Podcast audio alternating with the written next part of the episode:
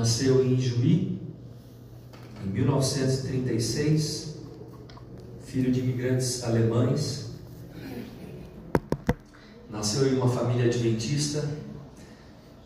O pastor se batizou em 1954, primeiro ano aqui no Colégio Adventista Brasileiro. Formou-se no ensino médio em 1956, cursou teologia de 57 a 60, se casou em 62 com a professora Júnia Rodrigues da Silva, na cidade de Recife. Em 68 foi cursar mestrado em divindade pela Andrews. Depois, em 71, iniciou seu doutorado pelo Northwestern University em teologia sistemática de 71 a 75.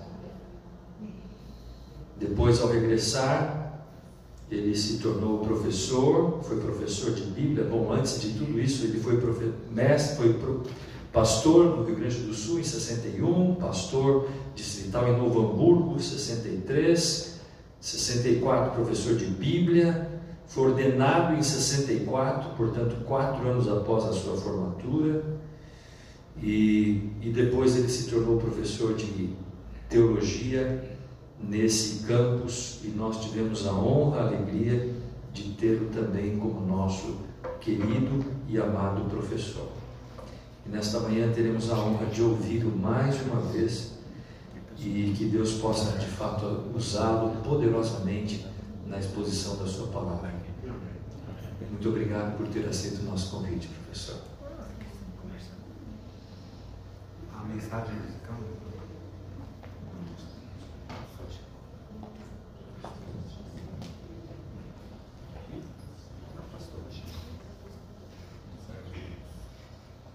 Bom dia a todos. Bom dia.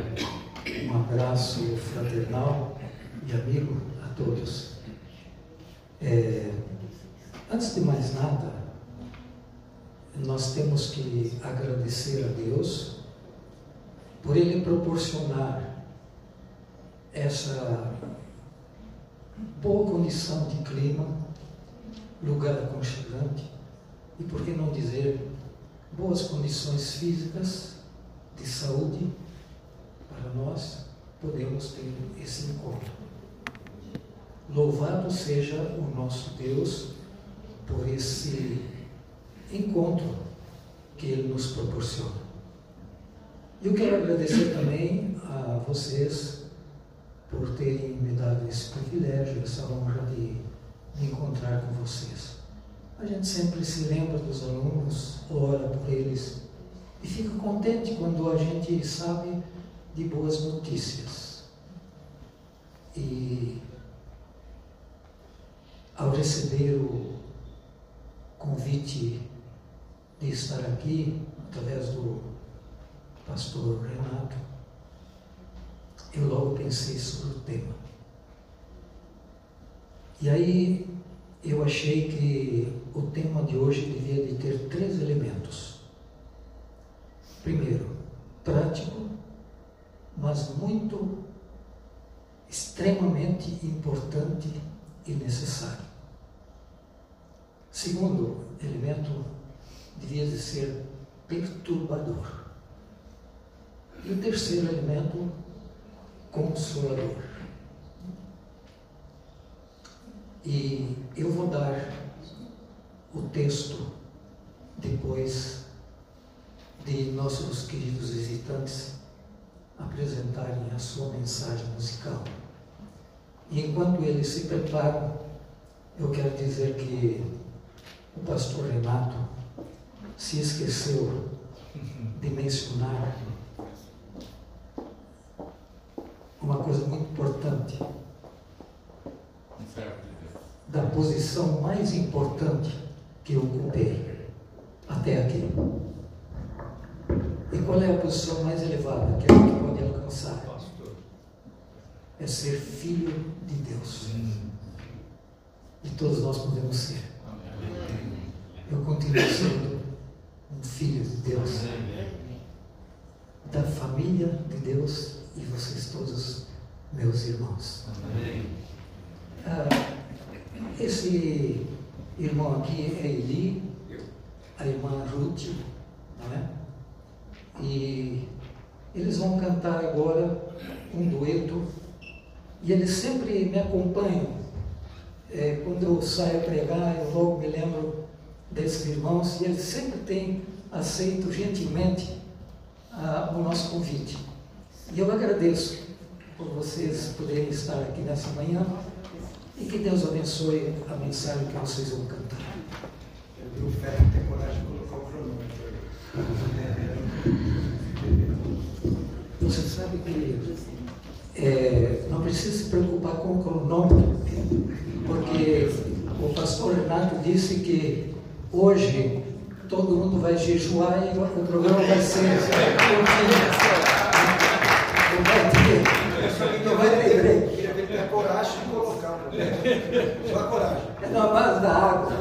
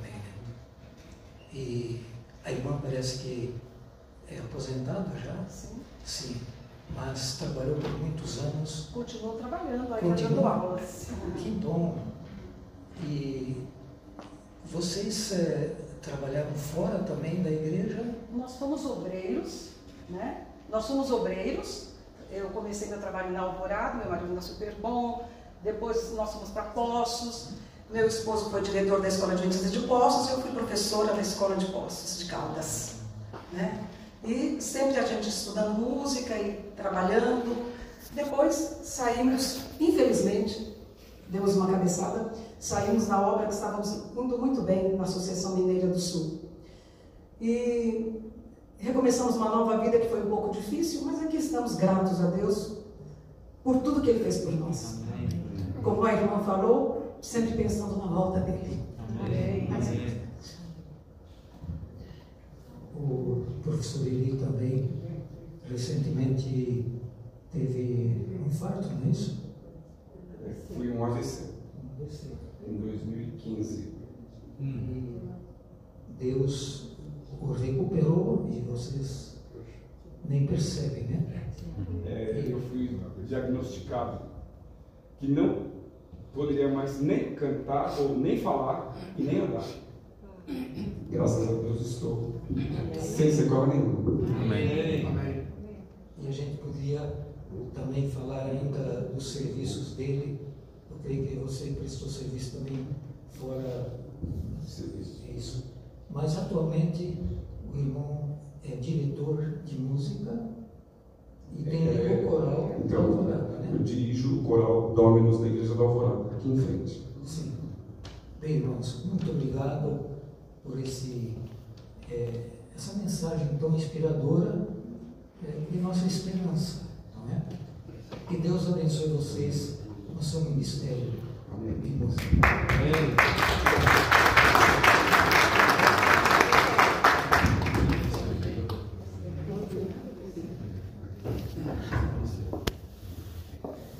Como eu disse aos irmãos, é, o tema deveria ser é, prático, de extrema necessidade, é, devia ser perturbador e devia de ser consolador também. Eu encontrei esses três elementos num texto. Poderia também ter escolhido outro texto, mas achei que esse seria apropriado. Encontra-se em São Lucas capítulo 10, os versículos 38 a 42. É um trecho pequeno. Lucas capítulo 10, versos 38 a 42. Indo eles de caminho, entrou Jesus num povoado. De acordo com São João capítulo 11, verso 1, esse povoado chamava-se Betânia. E de acordo com o Desejado das Nações, página 502, esta é a primeira visita que Jesus faz a Betânia, na casa de Marta, Maria e Lázaro. Primeira visita. E certa mulher chamada Marta hospedou-o na sua casa. Tinha ela uma irmã chamada Maria, e esta quedava-se assentada aos pés do Senhor a ouvir-lhe os ensinamentos. Marta agitava-se de um lado para outro, ocupada em muitos serviços. Então se aproximou de Jesus e disse: Senhor, não te importas de que minha irmã tenha deixado que eu fique a servir sozinha? Ordena-lhe, pois, que venha ajudar-me. Respondeu-lhe o Senhor: Marta, Marta. Essa expressão dupla quer dizer afeição. E às vezes, às vezes na Bíblia é preocupação. Marta, Marta, andas inquieta e te preocupas com muitas coisas. Entretanto, pouco é necessário. O mesmo, você precisa de só uma coisa. Maria, pois, escolheu a boa parte, e esta não lhe será tirada. Com a assistência do Espírito Santo, vamos considerar as duas atitudes que encontramos nesse texto. Atitudes diferentes e antitéticas. E, primeiramente, vamos analisar a atitude de Marta. E como já lemos no versículo 40, é, a atitude dela era esta. Marta agitava-se de um lado para outro, ocupada em muitos serviços. E no verso 41 nós temos a repreensão de Jesus. Marta, Marta, andas inquieta e te preocupas com muita coisa. Falta-te uma coisa. Nós vamos analisar essa atitude dela e os seus resultados. Por que Jesus repreendeu Marta? Seria um problema moral? Não. A Bíblia só fala de Maria. De Marta, não. Marta era uma mulher de boa reputação. Seria porque Maria, o Marta, não tinha devoção por Jesus? Faltava-lhe amor por Jesus? E será que Jesus também não amava Marta, por isso ele a repreendeu? O verso 38 que nós lemos aqui diz que Marta hospedou Jesus em sua casa. Essa expressão sugere duas coisas. Primeiro, como diz o comentário bíblico, Marta era mais velha do que Lázaro e também Maria. Então, eh, sendo mais velha, depois da morte da mãe, ela assumiu a administração do lar. Por isso que diz aqui, ela é que hospedou Jesus em sua casa, porque ela era dona da casa, ela administrava a casa. Outra coisa que esse texto sugere é que Marta amava Jesus, porque se ela não amasse Jesus, não teria o convidado para estar na sua casa. Além disso, é, em São João 11, 20, numa outra visita de Jesus, Marta, quando soube que Jesus vinha, saiu ao seu encontro. Maria, porém, ficou sentada em casa.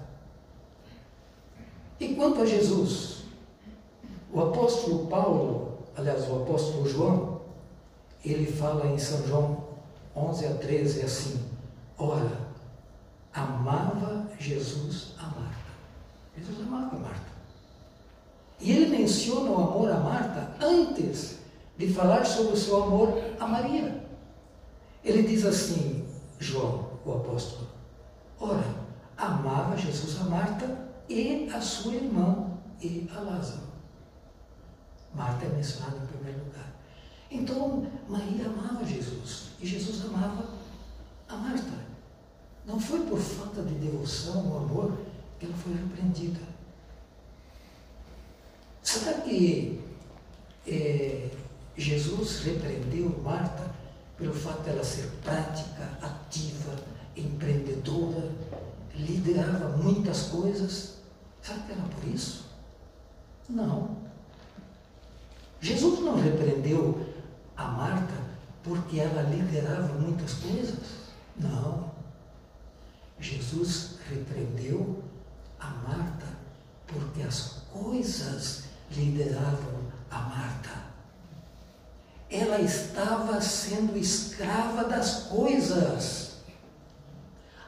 Tirania das coisas estavam prejudicando ela. Era este o problema. Então Jesus, ele repreendeu-a porque ele estava preocupado com Marta. Ela estava escravizada pelas coisas. Ela estava sob a escravidão, a tirania das coisas. Isso é muito perigoso. Marta, Marta, falta-te uma coisa.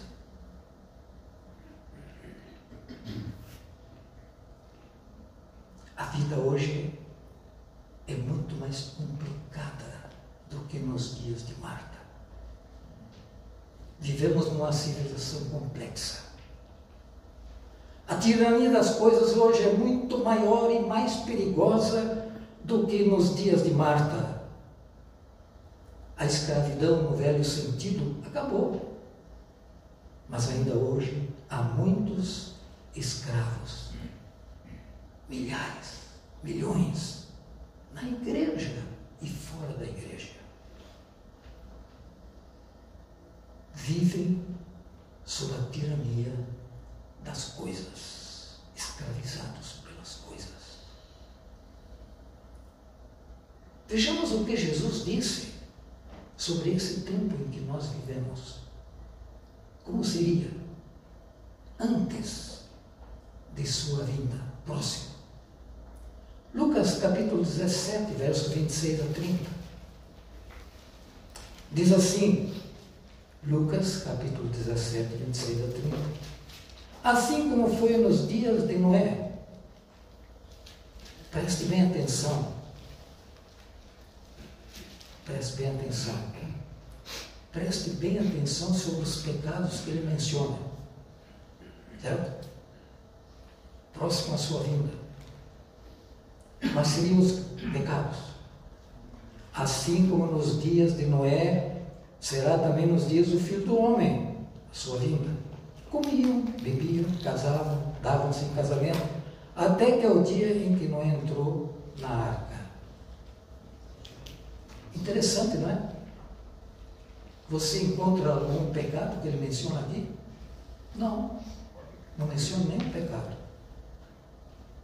Mas ele diz que próximo à sua segunda vinda, a maioria das pessoas estariam escravizadas pela rotina das atividades normais da vida.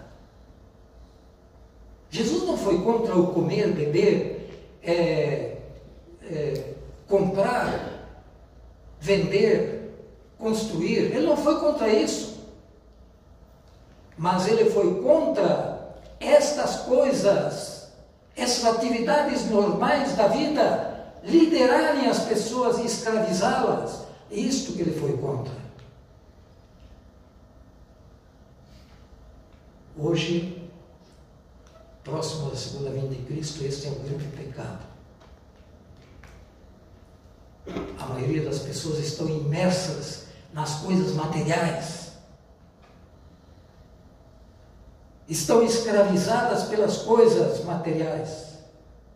E a maioria das pessoas vivem sob a tirania das coisas.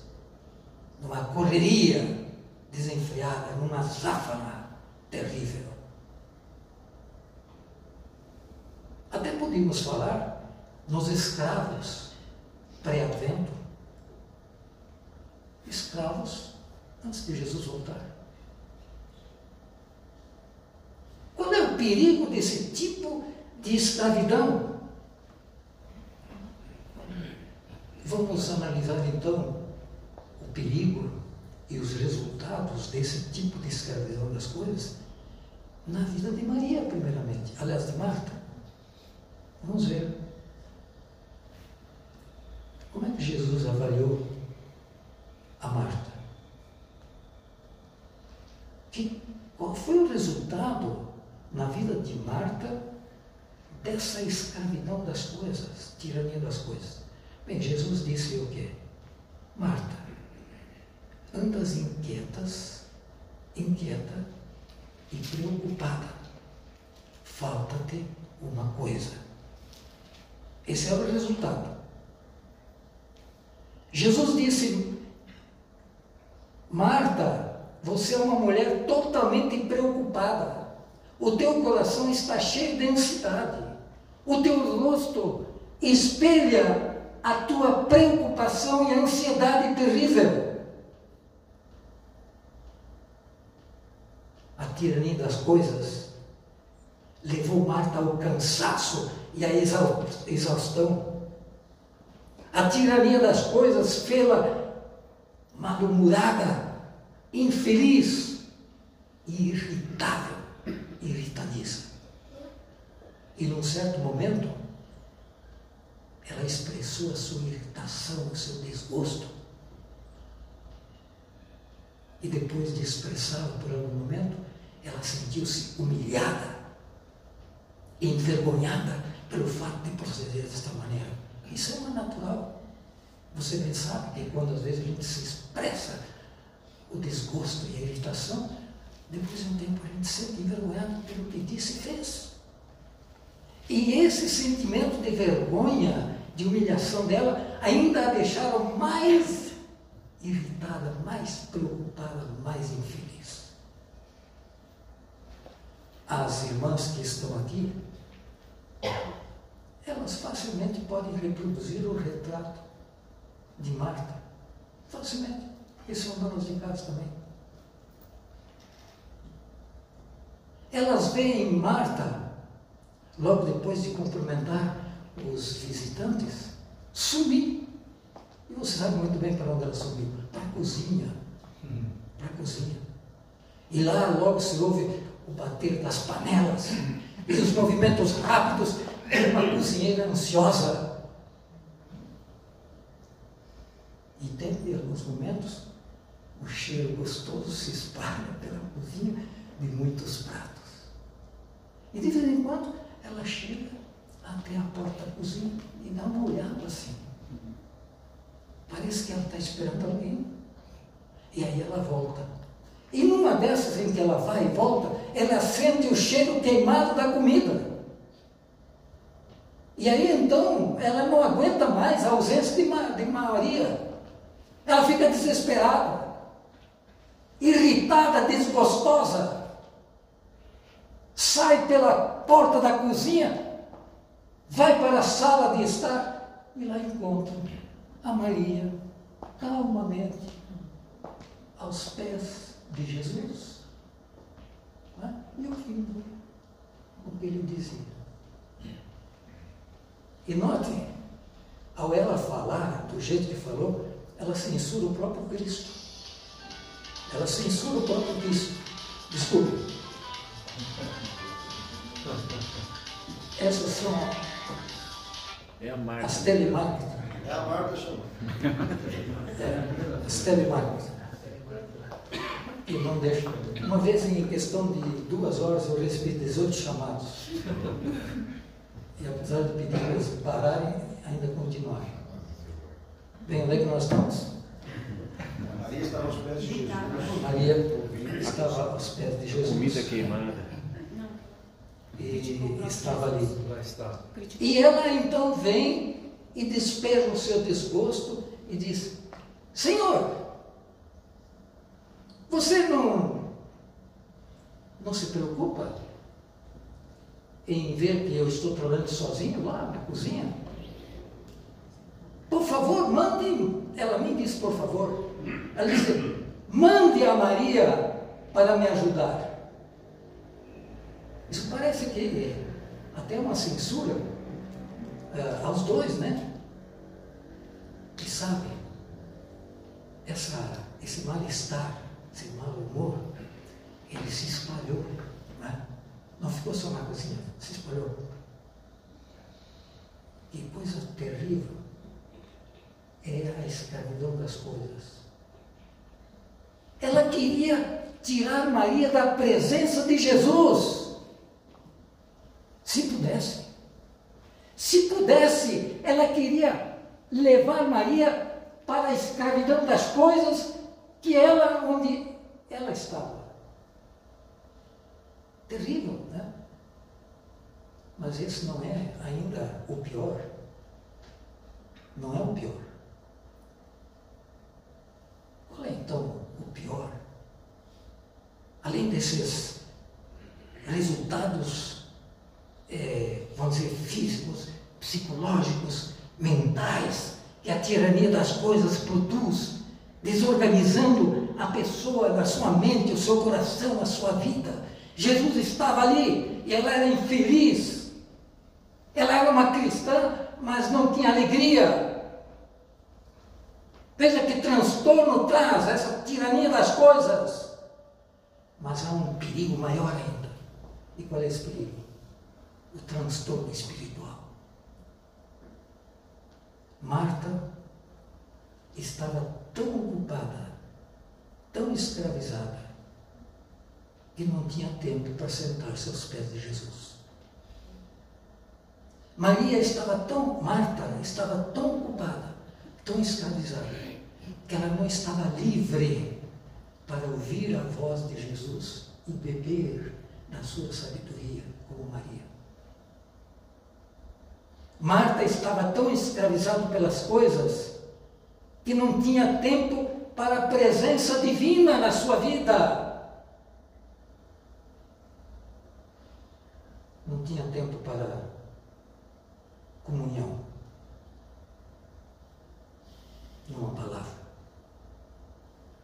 Esse é o maior perigo da escravidão das coisas. Isso é perturbador.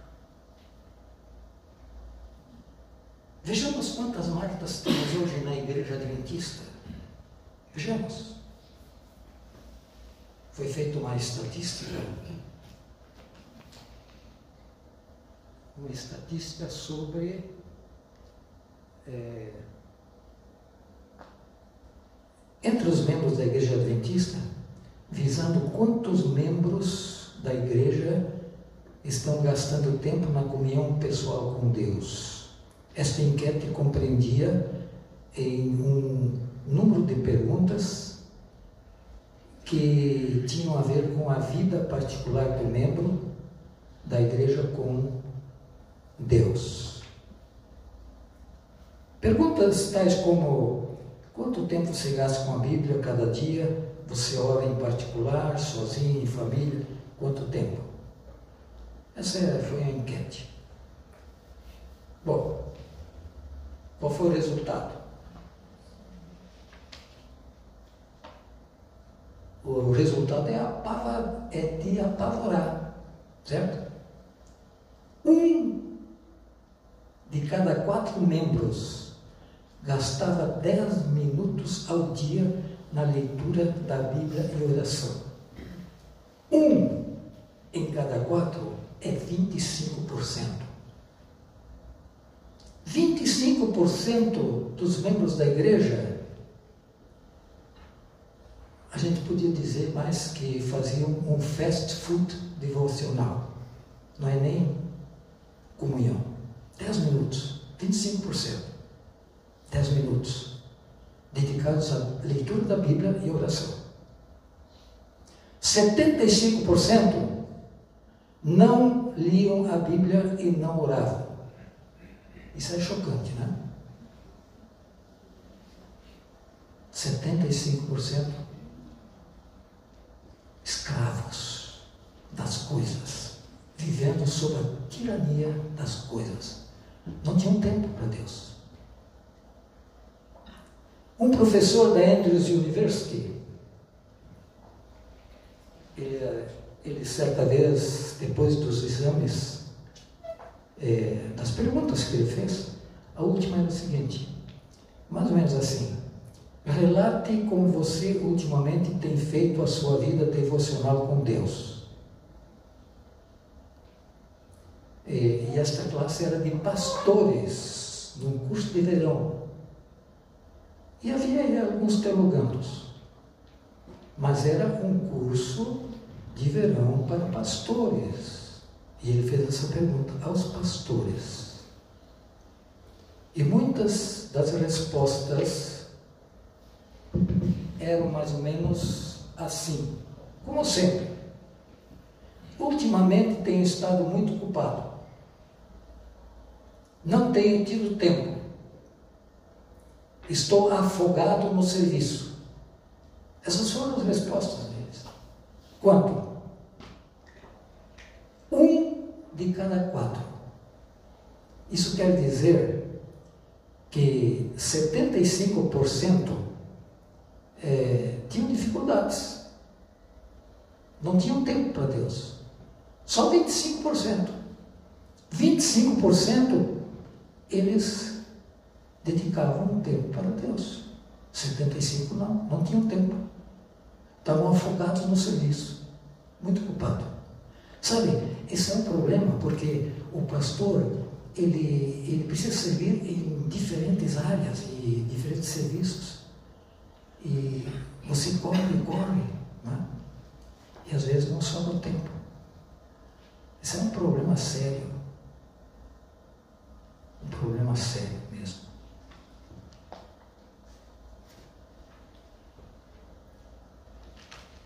Depois de, de olhar essas, essa estatística, eu gostaria de fazer algumas perguntas para vocês, pastores, e para as esposas também, os presentes aqui. Qual é o seu relatório de sua vida devocional com Deus nos últimos 32 anos? Qual?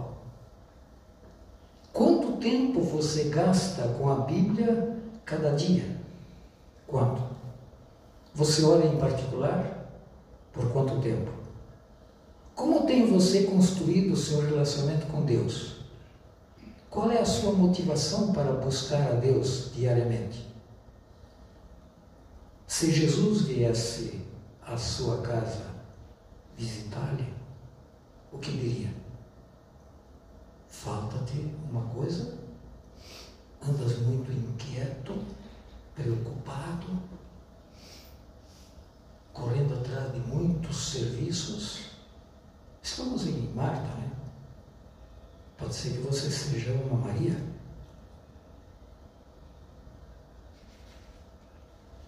Vamos passar para a atitude de Maria. Esse é o retrato. Esse é o retrato de Marta vivendo de, sob a tirania das coisas, escravizado pelas coisas e os seus resultados. Os resultados analisamos. Ela sofreu problemas emocionais, eh, problemas físicos e problemas espirituais. E ainda, depois de fazer tudo isso, faltava-lhe uma coisa. Bom, consideremos a atitude de Maria agora. Qual foi a atitude de Maria? No verso 39, nós lemos: Marta tinha uma irmã chamada Maria, e esta quedava-se assentada aos pés do Senhor a ouvir-lhe os ensinamentos. Então, Maria estava assentada aos pés de Jesus, ouvindo atenta e reverentemente o que Jesus dizia e bebia da sua sabedoria. Essa é a atitude de Maria. Olha, eu não sei se é literal a expressão sentado aos pés de Jesus, eu não sei se é literal. Pode até ser uma metáfora, no sentido figurado. Mas o que eu sei é que essa expressão significa que Maria estava numa íntima ligação, num relacionamento com Jesus Cristo.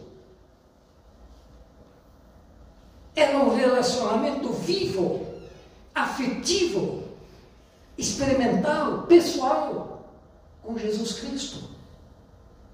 Eu podia dizer que ela estava em comunhão com Ele. Como Jesus avaliou esta atitude de Maria? Ele disse: oh, Maria, você é preguiçosa. Você é, é radical. Né? Você só quer Bíblia, né? como às vezes se fala aí. Mas Jesus disse assim: Maria, escolheu a boa parte e não lhe será tirada. Eu fico pensando, o que é essa boa parte? O que, que inclui essa boa parte? Só diz que a, só diz a maneira de alcançar essa boa parte, assentado aos pés de Cristo, ouvindo atentamente. O modo é esse, para você alcançar a boa parte. Mas o que é essa boa parte? O que, que inclui essa boa parte? Do que, que é formado esta boa parte? Essa é a questão. Ora, como não está expresso, o que, que pode se fazer? Você ir a outras passagens que falam do mesmo assunto. É? Se o assunto aqui era uma ligação pessoal, viva, afetiva com Jesus, vai para o Novo Testamento e veja se você encontra sinônimos para esta expressão, sentado aos pés de Cristo, ou comunhão. E eu escolhi algumas passagens, quero passar rapidamente para vocês. E a primeira está em São João 17,3. São João 17,3. E a vida eterna é esta, que conheçam a Ti, o único verdadeiro Deus, e a Jesus Cristo, a quem enviaste. Aqui nós temos a definição de vida eterna. Não? O que é a vida eterna? Conhecer a Deus é vida eterna. Meu amigo, a pergunta mais importante é: você conhece Jesus? Porque ela é vida eterna.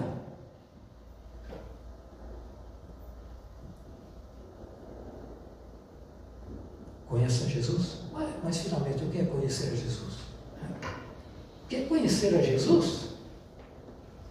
O verbo conhecer no hebraico é yada. É usado para indicar união sexual, muito íntima. A profundeza do significado conhecer no Velho Testamento pode se ver em Gênesis 4, verso 1, onde diz: E conheceu Adão a Eva, sua mulher, e ela concebeu e deu luz a Caim. É lógico que conhecer tem um elemento cognitivo, um, um, um elemento intelectual, de a gente saber intelectualmente quem é Deus, especialmente o que Ele é. Mas, primariamente, conhecer significa uma ligação íntima com Deus. Então, parafraseando esse verbo conhecer, eu diria assim: é uma ligação íntima, pessoal, viva, afetiva com Deus é vida eterna. A vida eterna, você tem que se convencer, a causa da vida eterna é relacional. É lógico que comportamental está incluído, mas é relacional. Você quer vida eterna? Você precisa se relacionar de maneira pessoal, viva, afetiva, íntima com Jesus, o seu maior amigo. É isso. Vida eterna é isso. Essa é a boa coisa. E não está explicitado.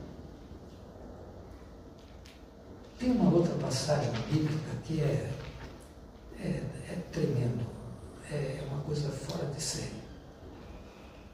E eu gostaria de, nessa passagem bíblica, é, sublinhar algumas palavras. Ela se encontra em São João capítulo 15, 1 a 5. São João 15, 1 a 5. Aqui Jesus fala sobre a videira e os ramos. E ele diz: Eu sou a videira verdadeira e vós sois os ramos. E ele diz assim: assim como o ramo tem que estar conectado com a videira natural para ela frutificar e viver, assim vocês que são os ramos, devem estar ligados a Jesus Cristo, a mim, para vocês poderem frutificar e viver. Porque ele conclui: sem mim nada podeis fazer. Sem mim nada podeis fazer. Isso é interessante. né? Até parece assim um, um desperdício de tempo, né? O convidado vir falar para pastores desse assunto, né? Mas aquela estatística, eu li antes, justifica a escolha desse tema, certo?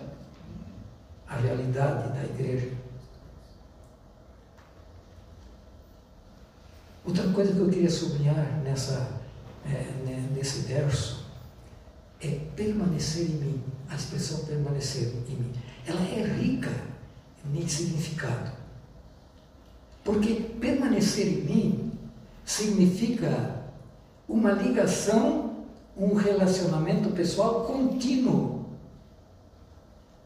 Não é como você carrega o teu celular, que você engata lá e depois tira. Permanecer em mim não é uma ligação ocasional,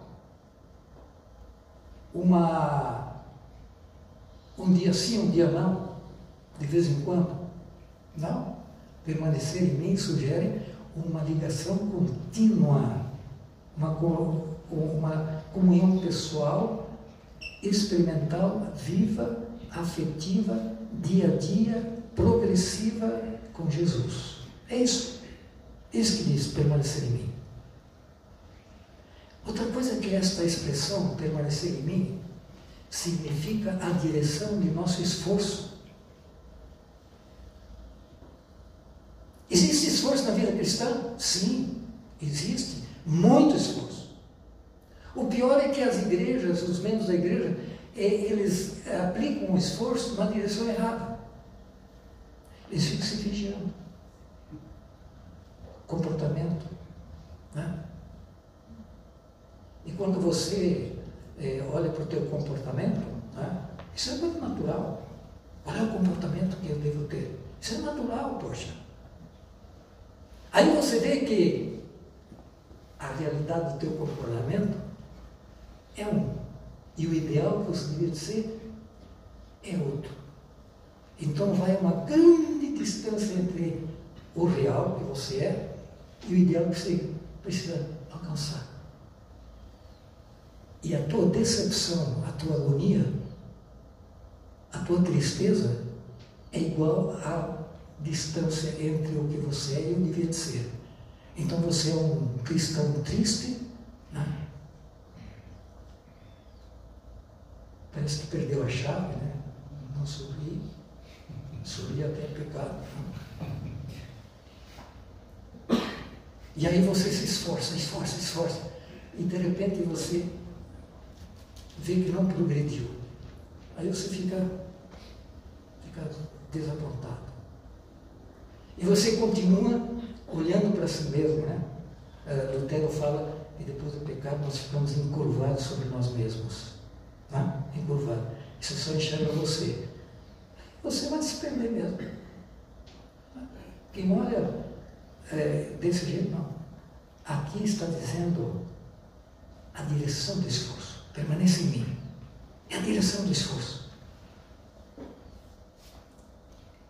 A, o esforço do cristão é buscar a Deus cada dia.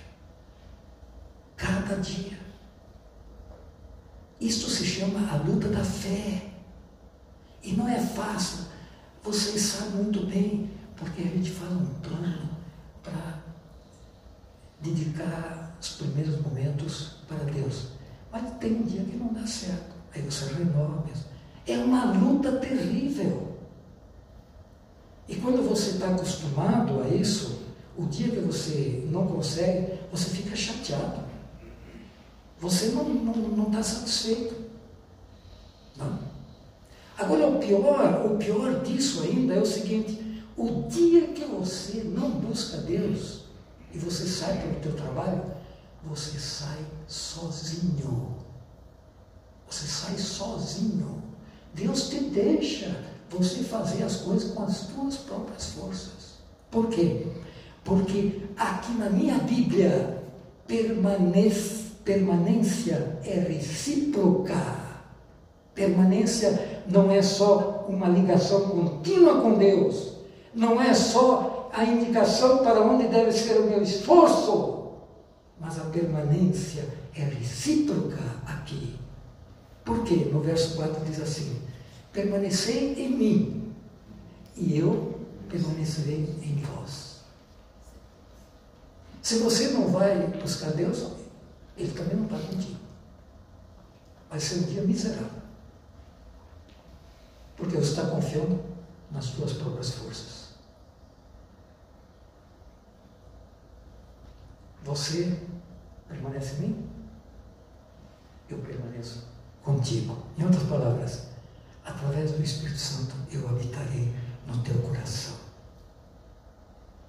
E o apóstolo Pedro, 2 Pedro 1,4 diz: dessa maneira nós nos tornamos participantes da natureza divina. Esta é a parte boa que Jesus falou. Parte boa. É, a parte boa traz você participante da natureza divina, porque o Espírito Santo está contigo. Essa permanência é recíproca, certo? Você vai a Deus, Ele está contigo.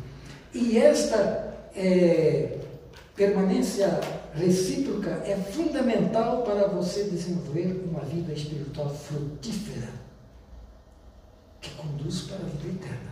Essa é a parte boa. Veja que o caráter é resultado, não é o meio. Vida eterna é primariamente conhecer a Deus, é estar ligado a Deus. E aí, diz ele, vocês vão produzir muitos frutos. Vocês vão frutificar. E não só frutificar, vocês terão vida eterna. Esta é a parte boa que Jesus fala para Marta. Passagem uma outra, rapidamente. 1 João 5, 12, estamos já uh, chegando à conclusão. 1 João 5, 12 diz: Aquele que tem o um filho tem vida, aquele que não tem o um filho não tem vida.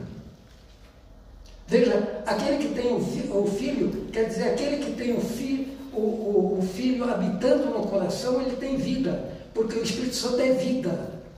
Então ele tem vida. E esta vida começa com o novo nascimento, porque no novo nascimento você recebe o Espírito Santo.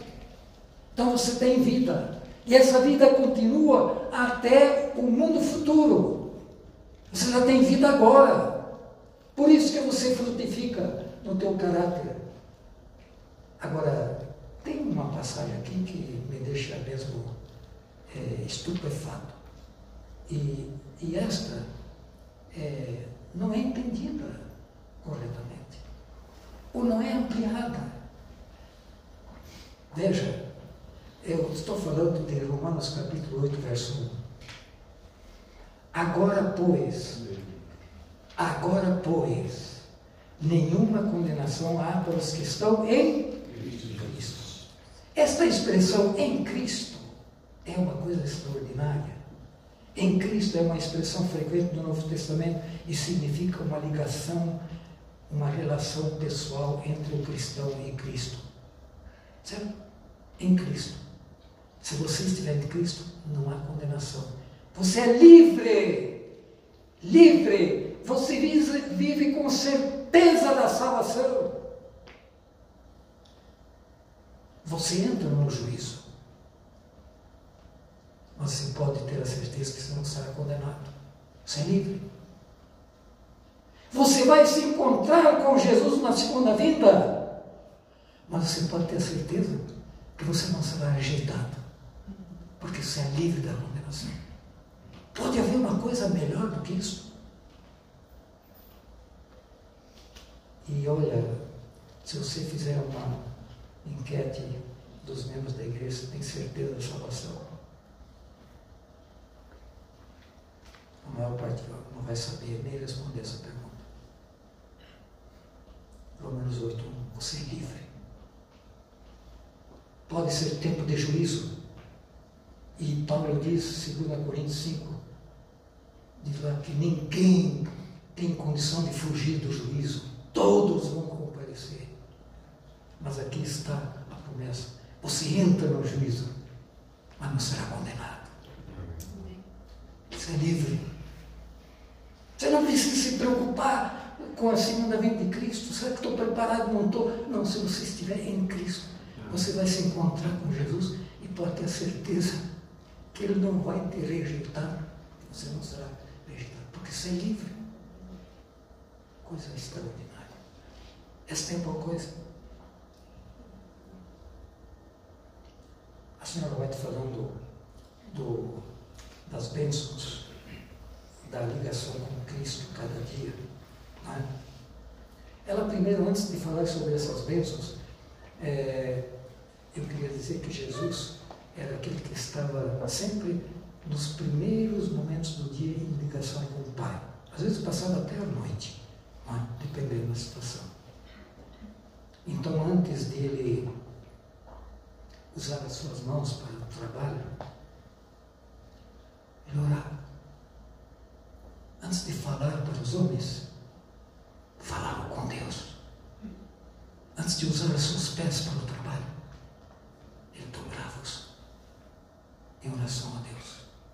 E a Senhora White diz: aquele que segue o exemplo de Cristo está apto a empregar e usar o Espírito Santo.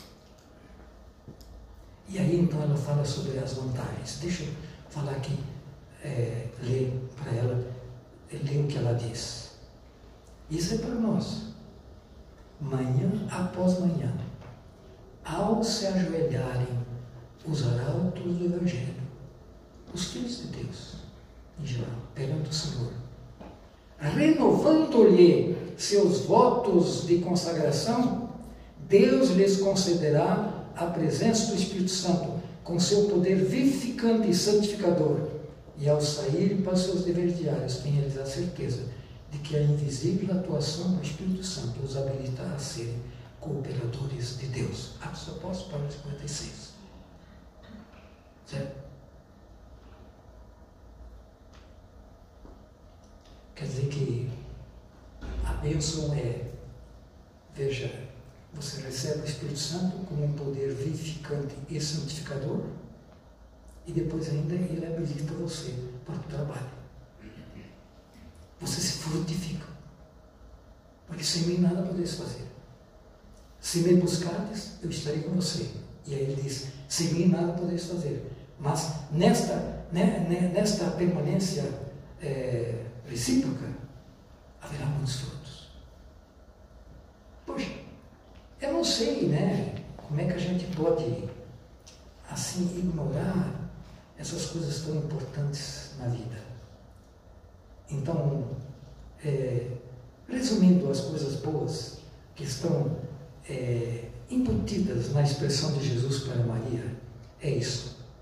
Resulta em vida. Que começa com um novo nascimento e continua no mundo vindouro. A pessoa recebe o Espírito Santo como poder vivificante, santificador e capacitador. Jesus habita no seu coração, é uma permanência recíproca. Isto é fundamental para que a gente tenha uma vida espiritual frutífera e que conduz para a vida eterna. Você se torna participante da natureza divina.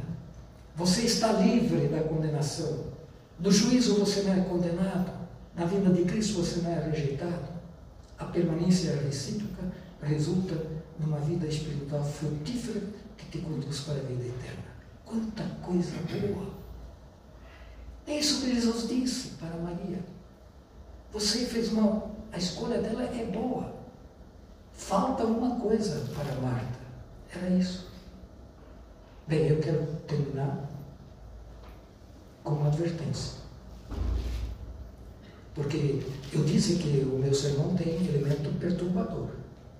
Certo? Já vimos é, coisas perturbadoras na como resultado da experiência. Aqui tem uma que diz assim, São João 15, verso 6. Isso é perturbador. Se alguém não permanecer em mim, será lançado fora, à semelhança do ramo, e secará. E o apanho e o lançarão no fogo e o queimam. Então, quem não permanecer em Cristo será rejeitado, queimado no fogo do inferno. Certo? Como vai, como vai acontecer? Como Jesus disse, das cinco virgens imprudentes, né? não vos conheço, vocês não tiveram familiaridade nenhuma comigo, não vos conheço, não tem parte. E também dos falsos profetas lá de Mateus 6. Senhor, nós queremos ter parte no teu reino e tal, chegou, muito bem. Nós fizemos milagres, expulsamos demônios, falamos línguas. Senhor, onde está a nossa parte? Não vos conheço. Vocês não tiveram familiaridade comigo nenhum. Apartai-vos. Ainda chama certos adjetivos qualificativos. Uma comunhão eventual, ocasional, dia sim e dia não, não é suficiente para levar a pessoa para a vida eterna. Temos que nos convencer que não podemos viver a vida cristã com as nossas próprias forças. Temos que nos convencer que o crescimento do cristão é aprender mais e mais depender de Deus, da comunhão com Ele. Esta é a causa da vida eterna primária, que é relacional, que depois resulta em comportamental, mas isso é resultado, não é meio para a vida eterna. Bem, irmãos, eu concluo, desculpe se não passei da hora, mas como ia ter o jejum agora entre as duas partes, eu não estava preocupado com orar. Também não vi ninguém me dizer faltam cinco minutos ou dois. Talvez ainda há, há tempo, né? É, talvez ele não mostrou ainda porque eu tenho mais uma meia hora. Né? Mas, é, irmãos, agora, é, sem brincadeira e sem, sem riso, né? Porque é sério, nós estamos tratando de coisa de vida ou morte. Então, eu diria assim, olha, diante de nós estão duas atitudes e os seus resultados. Qual você deseja seguir, escolher ou imitar? Eu já fiz a minha escolha. Várias vezes, irmãos. Porque é uma luta. É uma luta. Você quebra o seu desejo. De repente você não consegue, você tem que renovar. E esse é o único meio. Aliás, a minha, a, eu não falei sobre amizade, mas preste bem atenção. O único meio de vocês serem amigos para sempre está aqui, respondido. Só mediante uma ligação com Cristo vai te levar para a eternidade para vocês serem amigos para sempre. Senão, vai ser amigo só nessa terra.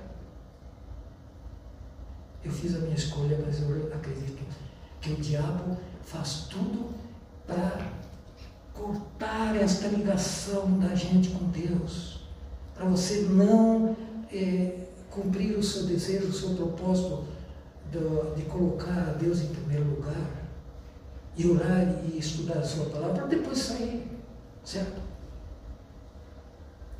Eu sei que vocês também têm essa dificuldade. Esta é a luta da fé, que nós não podemos deixar de lado. Tem que ser renovado.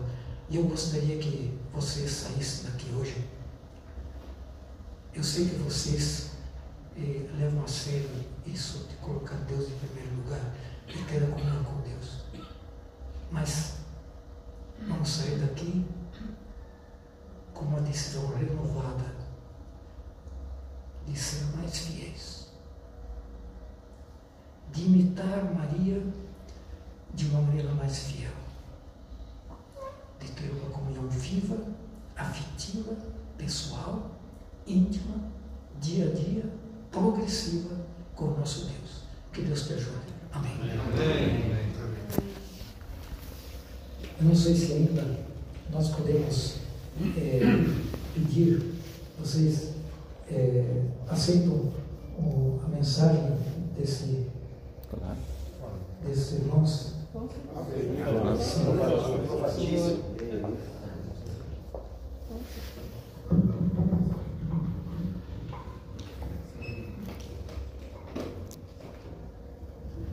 A gente não esperava que tivesse esse jejum, que a gente tivesse que prolongar as coisas. né? Você devia ter avisado no programa, né?